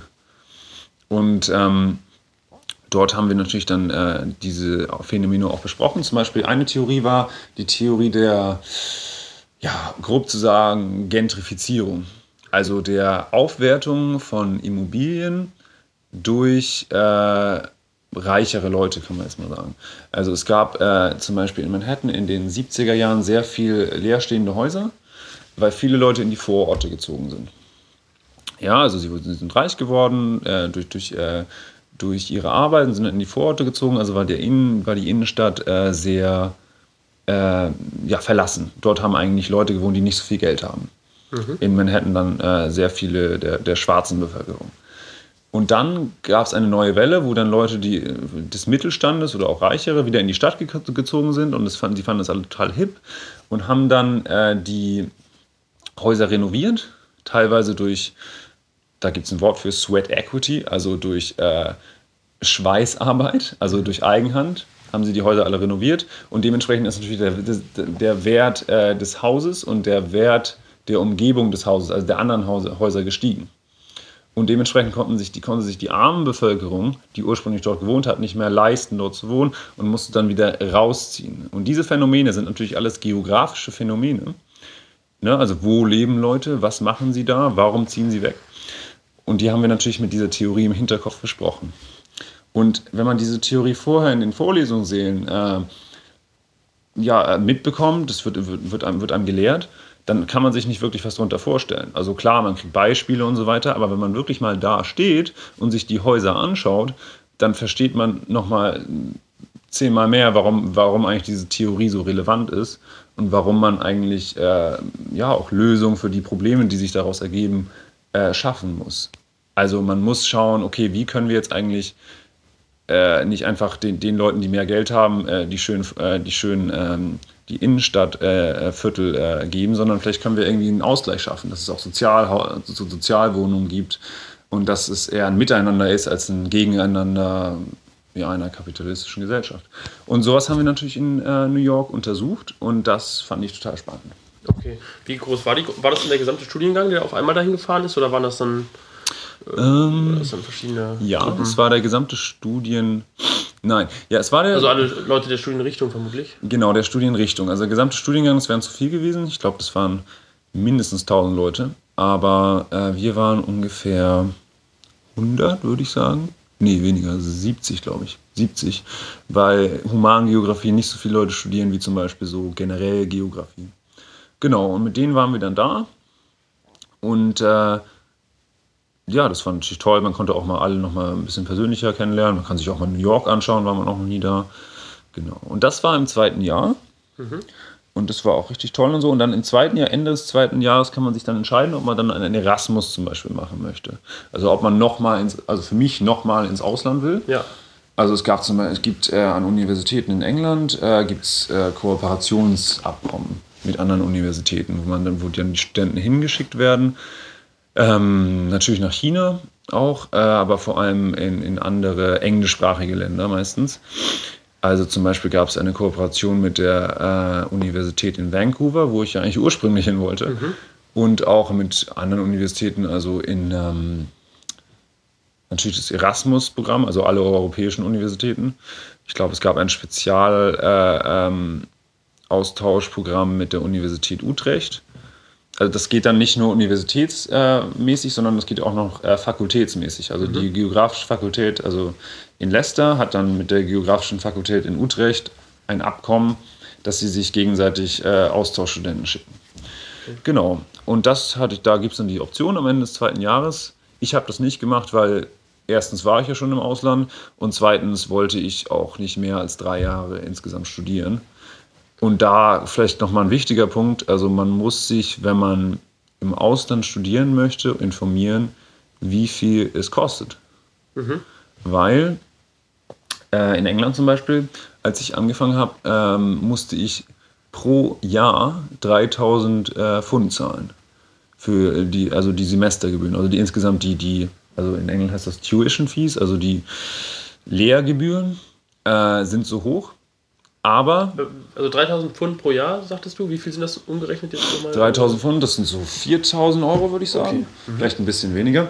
Und das ist natürlich viel. Und deshalb will man natürlich nicht für ewig studieren. Mhm. Ähm, und jetzt, vor allem, wenn man aus Deutschland kommt, ist man ja natürlich niedrigere äh, Semestergebühren gewöhnt. Ja. Aber in England ist es so, dass es einen Student Loan gibt, also einen Studentenkredit, der unabhängig vom Einkommen der Eltern ausgezahlt wird. Von der englischen Regierung und der dann zurückgezahlt werden muss mit Zinsen und so weiter. Ähm, und der gibt einem dann die Möglichkeit zu studieren. Weil natürlich auch Leute, die in England geboren sind, nicht mit 3000 äh, äh, Pfund ausgestattet sind im Jahr. Ja, und ein anderer wichtiger Punkt ist, denke ich, ja auch ähm, dieses, diese Anerkennung der Credit Points, die man dann im Ausland bekommt, weil das ist ja meines Wissens auch nicht immer so einfach, dass man dann auch wirklich alle ähm, besuchten Vorlesungen im Ausland dann auch wirklich so anerkannt bekommt meines Wissens. Aber genau, ja, ja. Das war auch ein ursprünglicher Punkt, warum ich, da ich in England studiert habe, weil ich dachte mir, ja, also wenn du jetzt auch mal ins Ausland willst, kannst du an einer deutschen Uni anfangen zu studieren und dann woanders hingehen. Nur damals wurde das Bachelor- und Master-System eingeführt und ich hatte immer gehört, diese äh, Credits, wie du sagst, werden nicht anerkannt. Also wenn ich jetzt nach Barcelona gehe und Berlin studiert und jetzt ein halbes Jahr nach Barcelona gehe, dann werden die Modulpunkte in Barcelona nicht anerkannt. Also es ist so, als hätte ich ein halbes Jahr ausgesetzt in Berlin. Und ähm, das war in England teilweise nicht der Fall, weil sie spezial, wie gesagt, dieses Spezialabkommen hatten mit den Universitäten und sich schon eingespielt hatten. Ja? Und ähm, genau, und das war, das war eigentlich dann eigentlich ganz gut. Nur nochmal, um auf die äh, Studiengebühren zurückzukommen. Also man muss sich halt man kann nicht wie in Deutschland ewig studieren. Also man, oder nicht ewig, aber man kann nicht sozusagen ein Wartesemester machen und Überbrückungssemester und ein, ein, keine Ahnung, ähm, was gibt es hier noch, ein, ein, äh, Jahr Pause, kann man mhm. glaube ich auch noch machen an der deutschen Universität. Das ist, ja, also teuer, würde ich sagen. Also man muss wirklich, ähm, solange man immatrikuliert ist, man muss, muss man diese genau. 4000 Pfund, äh, 3000 Euro, äh, 3000 Pfund, also etwa 4000 Euro. Genau, beziehungsweise wenn man, wenn man ähm, nicht, nicht da studiert, ähm, muss man auch nicht die Gebühr zahlen, aber man hat dann auch nicht mehr den Studentenstatus. Mhm. Und ich glaube, hier in Deutschland ist es man, man behält den Studentenstatus, auch wenn man ein Pause, also ein, nicht, wie gesagt, ein Pausesemester, wie heißt das? Ich weiß, nicht, ich weiß ja, nicht genau. genau. Okay, ja. Mhm. Okay, aber das heißt, du hast das ähm, du warst ja schon im Ausland, hast also dann ähm, dich dagegen entschieden und also die Regelstudienzeit beträgt ja vermutlich sechs Semester. Genau. Und die ja. hast du dann auch, die hast du Die habe ich gemacht, ja. genau, weil ich jetzt mich gegen am Ende des zweiten Jahres gegen äh, ein Jahr, also ein Year abroad, ein, ein Jahr im Ausland entschieden habe. Mhm. Und dann habe ich nach, genau, in 2013 im Juni war, habe ich dann glücklicherweise den, den Abschluss geschafft und hatte dann ein Bachelor of Arts in Human Geography. Genau, das heißt also wahrscheinlich ist es ja so, dass dann ähm, das sechste Semester ist ja vermutlich fast nur noch Bachelorarbeit schreiben oder wie? Genau, also die Bachelorarbeit war, also das heißt in England ein bisschen verwirrend für Deutsche Dissertation, weil eine Dissertation schreibt man ja, glaube ich, hier in Deutschland, wenn man einen Doktor macht. Genau. Genau, in England heißt das ganz, ganz toll Dissertation, obwohl es nur eine Bachelorarbeit ist. Ähm, und die war in Geografie so aufgebaut, dass man ähm, sie in, im äh, ersten Semester des dritten Jahres anfängt und dann im zweiten Semester abschließt. Des zweiten Semester des dritten Jahres, also sechstes Semester. Genau, das sechste, ja. Genau. Also im fünften fängt man an, im sechsten äh, hört man dann auf und man kann dann sozusagen die äh, Winterpause dafür benutzen, nochmal intensiv, ähm, nochmal intensiv ähm, die, die Bachelorarbeit fertig zu schreiben und alles. Ne? Also man hat Zeit, das mhm. ist ganz gut. Ähm, und in Geografie war es auch so, man musste, also es war sehr interessant, man konnte sich sein eigenes Thema suchen, das ist wahrscheinlich hier auch so. Äh, und man hatte auch Geld von der Universität zur Verfügung gestellt, ähm, bekommen, sein, sein, sein Praxisteil der, der, der Bachelorarbeit ähm, durchzuführen. Also ich, in meinem Fall war, musste ich. War, ja. der, war der pflichtmäßig, dieser Praxisteil, oder war das Der eine... war pflichtmäßig, ja. Man konnte also wie so ein Pflichtpraktikum, kann ich das vorstellen? Kein, kein Pflichtpraktikum, nein. Also es ging eher so um drei Wochen oder sowas. Mhm. Also okay. je nachdem. Äh, man sollte auf jeden Fall, äh, man musste seine Bachelorarbeit auf irgendwas begründen. Man stellt also eine Frage, eine wissenschaftliche Frage und äh, muss das dann durch entweder empirisch oder durch äh, Textstudien belegen. Also man kann sich entweder in die Universität setzen und Bücher wälzen und dadurch dann sozusagen eine Textanalyse machen, um diese Frage zu beantworten, oder man macht das empirisch. Und ich habe mich für den empirischen Weg entschieden, weil der spannender war. Und äh, ich hatte mir, vielleicht kann ich ja mal kurz darauf eingehen, eine Frage gestellt, ähm, die mir sehr, immer noch sehr am Herzen liegt. Ähm, und zwar ging es darum, ich wollte wissen, ob äh, die, der Besuch des Parkes, also der Besuch von Parks, von Grünflächen, äh, in einer Weise, in einer gewissen Weise mit nachhaltigem Verhalten zusammenhängt. Mhm. Ja, also ob zum Beispiel Menschen, die jetzt öfters in Parks sich aufhalten, ob die sich auch eher um die Umwelt kümmern. Okay? Also eher darauf achten, ob sie, ob sie, ob sie richtig einkaufen, also dass sie nicht die, dass sie nicht äh, Wegwerfprodukte einkaufen, dass sie sich gut ernähren, dass sie äh, auf ihre CO2-Bilanz achten, mhm. also was, was ja auch ja. in Deutschland vielfach im Gespräch ist. Genau, und da wollte ich halt wissen, ob der, ob, ob, ob, ob der Besuch von Grünflächen oder das Auf, äh, das, das, ähm, ja, das Sitzen, das Sitzen im Park, ob das irgendeinen Einfluss hat. Mhm. Ja? Und dafür brauchte ich natürlich eine empirische Grundlage. Und das kann man nur zum gewissen Weise machen. Man hat ja nicht so viel Zeit, ist ja am Schluss nur eine Bachelorarbeit. Also habe ich mir 60 Interviewpartner ausgesucht mhm. und die dann interviewt. Ähm, und ich hatte das große Glück, ähm, das in Kasachstan machen zu dürfen. Mhm. Genau. Also ich konnte, äh, die Universität mir hat mir ähm, meine Transportkosten und meine, Unter, meine Unterkunft musste ich nicht bezahlen, aber meine Transportkosten, also den Flug nach Kasachstan haben sie mir gezahlt mhm. ähm, und äh, auch teilweise die, ähm, Gebühr, also die Gebühren oder die Kosten, die mir durch Übersetzer entstanden sind, weil in Kasachstan ähm, wird äh, Russisch gesprochen und Kasachisch und ich kann beide Sprachen nicht. Und äh, Englisch ist da wirklich nicht wirklich anerkannt. Okay, das heißt, du musstest wirklich dann immer für diese Interviews einen Übersetzer engagieren? Oder? Genau, ich musste für diese Interviews mit den, also ich habe Interviews in der, in der ehemaligen Hauptstadt von Kasachstan, Almaty, geführt. Und ich habe mich mit Leuten in den Parks, es gibt sehr viele Parks in Almaty, unterhalten und habe sie zu, ihren, äh, zu ihrem Konsumverhalten gefragt, also ob sie nachhaltigen Konsum äh, äh, äh, betreiben und, und, und äh, wie sie ihre Häuser dämmen und wie sie, wie sie, wie sie, äh, ob sie, ob sie mit dem Flugzeug auch fliegen oder ob sie mit der Bahn fahren und ob sie äh, ja, die Umwelt schützen möchten und all sowas. Und dafür bräuchte ich natürlich einen Übersetzer. Und da habe ich äh, durch die Universität in Leicester jemanden vermittelt bekommen. Ich hatte sehr viel Glück, dass meine Dozentin, die sich mit Umwelt und Entwicklung auseinandersetzt, die hatte gerade ein Forschungsprojekt in Kasachstan, ne, beziehungsweise in Kasachstan und der Mongolei und sie hatte Kontakte zu Übersetzern in, der, in Almaty, in der, in der ehemaligen Hauptstadt. Und äh, dort konnte ich dann mich mit ihr treffen und ich war dann drei Wochen in Kasachstan und habe dort meine Interviews durchgeführt. Und das war total spannend. Und mit, mit welchen Leuten hast du diese Interviews durchgeführt? Waren das dann hauptsächlich Studenten oder waren das nee, alles Mögliche? Das war, also ich wollte es so breit gefächert wie möglich, wie, wie, also wie äh, wie möglich machen und ich wollte natürlich auch ein, ein breites Spektrum abgreifen.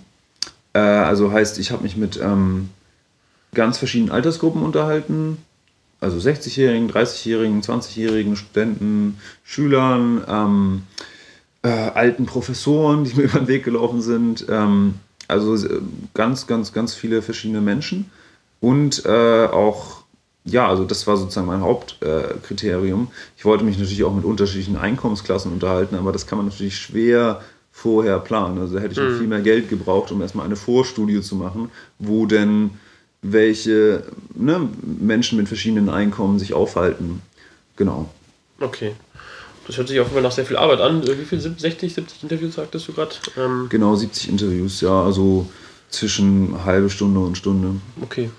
Ist dann wahrscheinlich für diese drei Wochen, die du das gemacht hast, dann recht, recht viel. Ähm, okay, und danach hast du dann, also du hast du das dann, ähm, hast du danach erst mit der Bachelorarbeit begonnen oder konntest du vorher schon Vorarbeiten für die Bachelorarbeit machen und dann die Interviews führen und dann weiterschreiben oder? Mhm. Also gewisse Vorarbeiten muss man auf jeden Fall machen. Man muss sich erstmal grundsätzlich anschauen, wo man hinfährt. Also Kasachstan, ich wusste nichts.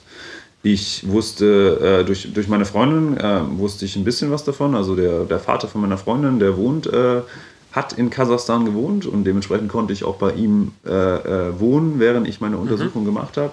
Sonst hätte wäre wär das überhaupt nicht möglich gewesen. Ähm, und dann habe ich mich natürlich informiert. Also es gibt sehr wenige Studien in, äh, in, für, für Zentralasien. Mhm. Also es gibt äh, vor allem geografische, es gibt sehr viel äh, Wirtschaftsstudien, also wie man am besten Öl aus der Erde bekommt in Kasachstan. Aber wie es den Menschen da geht, ist unter repräsentiert, würde ich jetzt mal sagen. Also da gab es wenig und dementsprechend konnte ich mich nur zu einem gewissen Maße vorbereiten. Ähm, Aber klar, man, man, man, lernt, man, man liest vor allem in der, in der Bücherei dann Methoden. Also ne, wie, wie äh, führt man Interviews durch? Auf was muss man achten? Ja? Wie geht man mit, in, mit, dem, mit, mit dem kulturellen Aspekt um? Ne? Das ist eine ganz andere Kultur in Kasachstan als in Deutschland. Ja? Äh, was ist, wenn ich, wenn ich in die Hand schüttle? Ist das, ist das höflich? Ist das unhöflich? Äh, was muss ich da beachten? Ich möchte ja mit den Interviewpartnern ähm, ich möchte aus denen das meiste herausbekommen. Die sollen ja so natürlich wie möglich wirken. Ja? Und natürlich dann geht es auch noch weiter, was mache ich mit den Daten? Wie, wie, wie ähm, verarbeite ich die? Ja? Äh, mache ich dann, äh, wie, wie analysiere ich die Daten? Also zum Beispiel, ähm, wie, ja, also wie, wie, wie, wie kreiere ich die Verbindung zwischen äh, Parkbesichtigung äh, oder, oder einfach Parkaufenthalt und nachhaltigem Verhalten? Ja? Was gibt es für was gibt es für Indikatoren für nachhaltigen Verhalten? Also sind Leute, die nicht mit dem Auto fahren, sofort nachhaltig? Mhm. Oder aus welchen Gründen fahren sie denn nicht Auto? Fahren sie nicht Auto, weil sie, weil, weil sie kein Geld haben? Oder fahren sie nicht Auto, weil sie, weil, sie, weil, sie die, weil sie die Umwelt schützen wollen? Also es ist sehr schwer und da muss man sich natürlich erstmal einlesen. Da muss man sich sozial, sozialwissenschaftliche Methoden anschauen. Man muss sich anschauen, was haben Leute schon mal vorher gemacht in anderen Städten, was für, in welche Fallen sind sie da getappt. Also man muss sich da vielfältig informieren. Okay. Gut, und ähm, ja, das äh, heißt, deine Bachelorarbeit hast du eben über dieses Thema ähm, geschrieben. Vielleicht mal so äh, in, in, Kurzfassung. Kann, hast du da irgendwie eine Antwort drauf ge gefunden und wie war die? Wie sah die aus? Also kann man äh, mhm. laut deiner Bachelorarbeit und laut deiner Studie ähm, dann Verbindung ziehen? Das würde mich jetzt auch noch interessieren. Mhm. Ähm, es war erstmal, sage ich mal, grundsätzlich kann man sie nur, ja, man kann sie nur zu einem gewissen Teil ziehen. Also erstmal muss man sagen, man hat nur 60 Interviews und ähm, ja, wie kann man das beschreiben? Also man, man differenziert ja dann in verschiedenen Kategorien. Also man sagt dann, okay, also ich habe jetzt Leute unterhalten, die 60 fahren, ich habe Leute unter die 30 fahren und so weiter. Und dann schaut man, wie das Verhalten da war. Und mir ist aufgefallen, dass vor allem ältere Menschen sich eher um die Umwelt kümmern. Ja? Also äh, dass sie dann in den Park gehen und sich da hinsetzen und alles mal ganz ruhig angehen und ähm, äh, und, und dann auch äh, jetzt nicht unbedingt äh, Auto fahren und lieber Bus fahren und den öffentlichen Personennahverkehr benutzen. Ähm, und dass da auch sehr viel, dass man auch, dass, dass auch der geschichtliche Aspekt sehr viel, äh, sehr wichtig ist äh, in Kasachstan. Also Kasachstan war ja mal eine, ja, wie kann man sagen, äh, war Teil der russischen Föderation, äh, Teil der Sowjetunion vorher. Ähm, und dort äh, war natürlich der Kommunismus präsent. Man muss man sich Kommunismus anschauen. Also wie haben die Leute vor 1900, da war es 1989, na, ein bisschen später 1993 äh, gewohnt? Und wie war das sowjetische System aufgebaut. Und das war ganz interessant. Also da haben Leute viel mehr geteilt natürlich, waren viel mehr gemeinschaftlich organisiert und haben äh, auch teilweise viel mehr, den, also viel mehr die Umwelt geschützt in gewissen Teilen. Also klar haben sie, haben sie total Verschwendung betrieben. Es war ja Planwirtschaft und nicht Marktwirtschaft, das System, das Wirtschaftssystem. Aber gleichzeitig haben die Leute zusammen gewohnt, ähm, haben zusammen die Natur geschützt, aufgeräumt, äh, Parks äh, Parks äh, äh, instand gehalten. Und dieses Gefühl war natürlich vor allem bei den Alten dann präsent. Ja. Und das hat natürlich auch nach, also in der, in der post-sowjetischen Zeit in Kasachstan, zu ähm, positivem Umweltverhalten geführt. Ja? Die haben dann immer noch zusammengelebt und haben äh, ähm, zusammengelebt und äh, die Alten haben sich getroffen und haben dann auch mal in eine Solaranlage investiert ähm, weil sie halt dieses, ne, noch diese, diese Prägung hatten durch die, durch die sowjetische Zeit. Aber gleichzeitig gibt es die, das Phänomen, dass Leute, ähm, die auch jetzt in der, in, in der post-sowjetischen Zeit aufgewachsen sind und dort äh, erwachsen wurden, dass die natürlich auch endlich mal diesen, ähm, wie sagt man, sie wollten aufholen. Das ist der klassische Aufholeffekt, wie man vielleicht auch in Ostdeutschland sieht. Also Leute hatten jetzt plötzlich die Möglichkeit, ein Auto zu kaufen. Sie hatten jetzt plötzlich die Möglichkeit, mit dem Flugzeug zu fliegen, wenn sie das Einkommen hatten. Sie hatten die Möglichkeit, äh, nicht nur von einem Produkt zu wählen, sondern von ganz vielen. Und dementsprechend wollten sie erstmal das alles aufholen. Ja? Sie kannten gleichzeitig die westlichen Metropole plötzlich. Sie konnten nach London fliegen. Sie konnten sich, äh, sie können sich Schmuck kaufen. Sie können ähm, sich ganz äh, tolle Markenklamotten kaufen. Und das machen sie dann auch. Und da kommt natürlich die Umwelt dann erstmal zu kurz. Und Kasachstan, muss man natürlich auch sagen, ist ein Land, das sehr äh, durch sein Erdöl profitiert und Erdgas. Ähm, und dort natürlich dann auch die Menschen dementsprechend äh, in so welche Jobs gehen. Ja, es gibt die Ölindustrie und es gibt ein paar westliche Unternehmen, die dort äh, Öl ähm, erstmal fördern und dann exportieren. Und da sind dann auch die Jobs. Hm. Und man muss auch sagen, Kasachstan ist zu einer gewissen Weise eine Autokratie, eine, eine, eine Diktatur.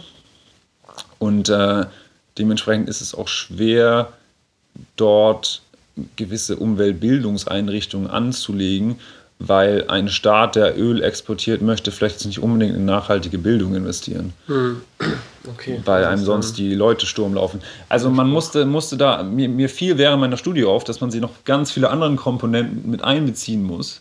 Und mein kleiner Park da vielleicht einen Einfluss hat, aber man konnte nicht wirklich die, ja, man konnte nicht wirklich die Verbindung ziehen zwischen Park und direkt dem nachhaltigen Verhalten. Man, es war sozusagen einer der vielen Komponenten, die zum nachhaltigen Verhalten oder nicht geführt haben.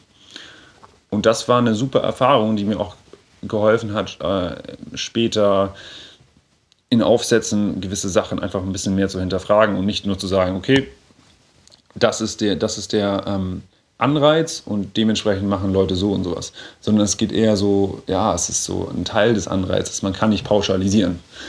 Und das, ja, also es war gut und ich finde auch teilweise habe ich, ähm, hab ich dazu beigetragen, äh, noch, also, ne, äh, noch, noch äh, das Wissen zu erweitern über Zentralasien, weil es ja so viele wenige Studien gibt. Und ich denke auch, dass äh, jetzt Leute meine Studie benutzen die, und die gleichzeitig noch ein bisschen mehr Geld haben, um noch eine größere Studie zu machen, die vielleicht dann eher der Realität entspricht. Hm, okay. Gut. ähm, ich glaube, das, das Thema Geografie-Studium haben wir jetzt relativ gut mhm. ähm, abgehandelt. Also, außer du sagst, du hast jetzt schon noch irgendwelche Aspekte, die wir vergessen haben. Mhm. Also, mir fällt eins noch ein, ähm, was ich in Leicester ein bisschen vermisst habe, was vielleicht ganz gut wäre für, für Leute zu wissen, die sich jetzt vielleicht speziell für Geografie interessieren, aber auch andere Studienrichtungen ist das bestimmt auch wichtig, dass man sich während des Studiums auch äh, vielleicht ein, ein, ein ähm, einen Job sucht. Nicht unbedingt nur in der Bar oder, oder irgendwas, was jetzt nicht mit dem Studium zu tun hat, sondern vielleicht auch was wirklich mit dem Studium zu tun hat. Also zum Beispiel äh, ein, ein, äh, ein, ein, Job als studentischer Mitarbeiter in einem Forschungsinstitut oder äh, an der Universität einem, einem, einem, ähm, einem Dozenten helfen mit seiner Arbeit und da schon ein bisschen Einblick zu kriegen, weil es dann leichter ist, äh, danach in einen Job zu kommen. Weil dann auch äh, ähm, Arbeitgeber ähm, wenn man dann aus der Uni kommt, sofort wissen, ja, also der, der, der hat nicht nur die Theorie gebüffelt und okay, vielleicht ein Teil Praxis, sondern der war auch schon mal in einem Alltag und hat sein Wissen angewendet. Mhm. Ja? Und das ist nicht immer der Fall. Also zum Beispiel in England gab es gar nicht so diese Möglichkeiten, weil es keine Forschungsinstitute gab in meiner Stadt. Und das wäre vielleicht nochmal was, wo, wo, wenn man, wenn man sich für einen Studiengang entscheidet, sollte man vielleicht auch auf den Aspekt nochmal eingehen und schauen, ob dann vielleicht auch Arbeitsmöglichkeiten, die interessant sind oder oder studienrelevant auch in dieser Stadt oder in diesem, in diesem Land existieren. Ja, okay, das ist ein, guter Hinweis. Ja, und zu den Beschäftigungsmöglichkeiten, da wäre ich jetzt auch nochmal äh, gekommen. Ähm, genau, also ich habe gelesen, viele Geografen sind in privatwirtschaftlichen äh, Betrieben mhm. äh, angestellt. Aber was gibt es da noch so für Aussichten? Was kann man damit äh, später machen? Ja, also so, so ja, das ähm, Fach Geografie ist ja sehr, ja, ähm, deckt viele Themengebiete ab und dementsprechend sind auch die äh, Jobmöglichkeiten danach sehr ja, unterschiedlich, vielfältig. Ähm, man kann, ja, also man kann teilweise, man kann für Shell arbeiten, für die Ölindustrie, man kann auch gleichzeitig für eine Umweltbehörde arbeiten. Es gibt auch noch andere Extreme, man kann sich äh, für, für Unternehmensberatung kann man äh, sich äh, stark machen und dort arbeiten. Für zum Beispiel ja, Wirtschaftsunternehmen kann man, kann man da was machen. Gleichzeitig kann man auch als Stadtplaner für, für die lokale, äh, für die, ähm, na, für die ähm, Kommunalregierung arbeiten mhm. oder auch für eine Stadt direkt. Ähm, man kann in die Entwicklungshilfe gehen und dort äh, zum Beispiel für, ähm, na, das, in England gibt es zum Beispiel äh, äh, the, das Department für äh, Entwicklungshilfe, also äh, Department for Development, also das Äquivalent von der deutschen äh, Entwicklungshilfe, also GIZ. Mhm. das gibt's. Und ähm, also Gesellschaft für internationale Zusammenarbeit meinst du? Gesellschaft für internationale genau. Zusammenarbeit und Entwicklung. Und, das, und, es gibt natürlich auch mal das Bundesministerium für Bundesministerium, äh, genau. und wirtschaftliche Zusammenarbeit heißt es. Genau, ich. also die ganzen staatlichen Organisationen, dann natürlich die ganzen Forschungsinstitute, da kann man auf jeden Fall arbeiten. Ähm, äh, in England gibt es zum Beispiel Forum for the Futures, das ist ein äh, Nachhaltigkeits-Think Tank, also wo Leute äh, ähm, sich mit, äh, mit ähm, wissenschaftlichen Fragen zu der Nachhaltigkeit auseinandersetzen. Äh, man kann natürlich für NGOs arbeiten, also Non-Governmental Organizations.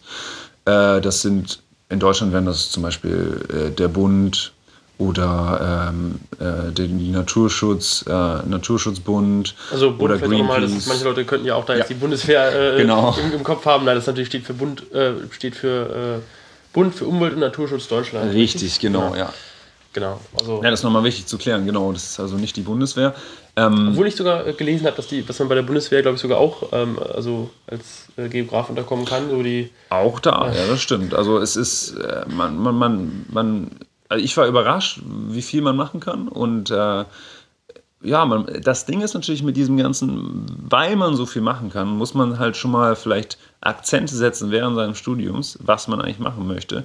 Und dann danach muss man sich halt äh, zu einer gewissen Weise gut verkaufen können. Ne? Es ist nicht so, wie wenn man Medizin studiert, ist man dann Mediziner und klar, und es ist alles sehr, ja, die Laufbahn ist schon vorgegeben. Äh, in Geografie ist das nicht so. Also, und darin liegt natürlich die Krux und gleichzeitig liegt darin auch äh, ja, also Vielfalt und ähm, Spaß und Abenteuer. Also man kann da viel machen. Man kann auch nochmal, natürlich nach, wenn man, wenn man Geografie als Bachelor studierte, kann man danach nochmal einen Master machen. Und der muss nicht in Geografie sein. Also gibt es, glaube ich, auch gar nicht. Das ist dann eher, man kann ja für nachhaltige Entwicklung sich einsetzen und dann Master studieren oder man, man studiert Volkswirtschaftslehre oder man studiert äh, geografische Informationssysteme, also eher die technische Seite.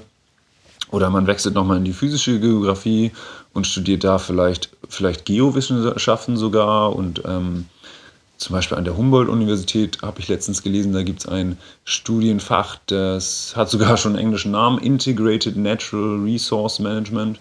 Mhm. Also sehr kompliziert. Also da geht es auch um Bodenkunde und äh, nachhaltige Landwirtschaft und äh, ähm, wie, wie das äh, und wie die, die sozusagen die Interaktion zwischen Landwirtschaft und den Menschen, die, die, die von der Landwirtschaft abhängig sind.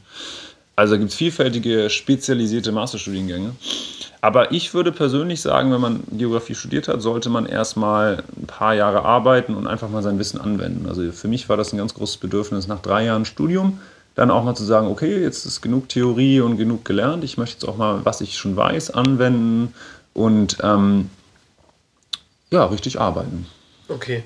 Ähm, ja, ich meine, du hast vorhin auch schon mal gesagt gehabt, vielleicht können wir da auch nochmal, dass wir jetzt nochmal drauf zurückkommen. Du, hast, du interessierst dich ja sehr für diesen Nachhaltigkeitsbereich. Äh, mhm. Willst du da vielleicht nochmal kurz was zu sagen? Oder? Ja, der Nachhaltigkeitsbereich, ja, also, genau. Wie, wie der jetzt ähm, deine Zukunft wahrscheinlich mhm. auch bestimmt oder bestimmen wird. Ja. Mhm.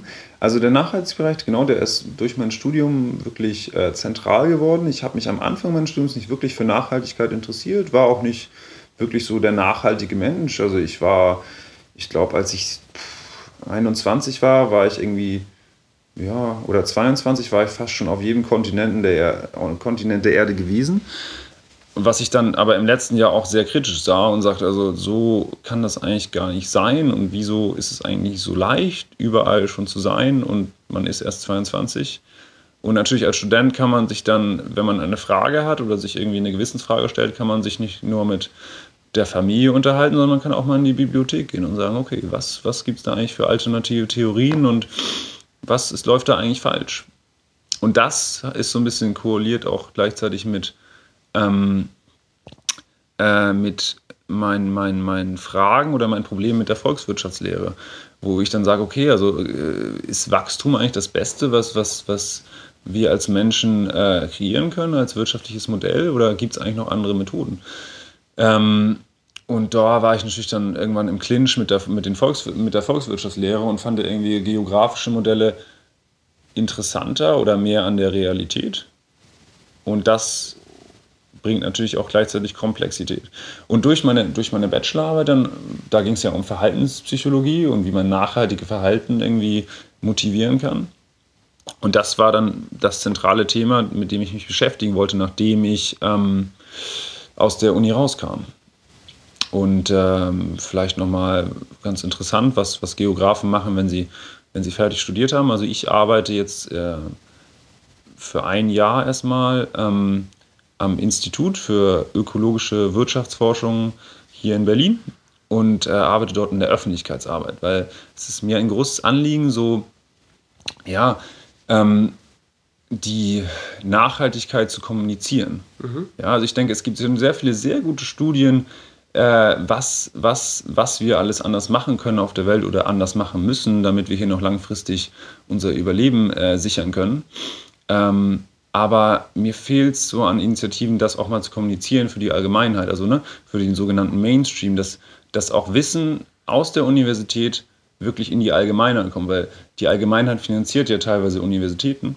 Und ich finde, das sollte dann, dieses Wissen sollte auch irgendwo genutzt werden, weil sonst finde ich, es ist verschwendetes Wissen.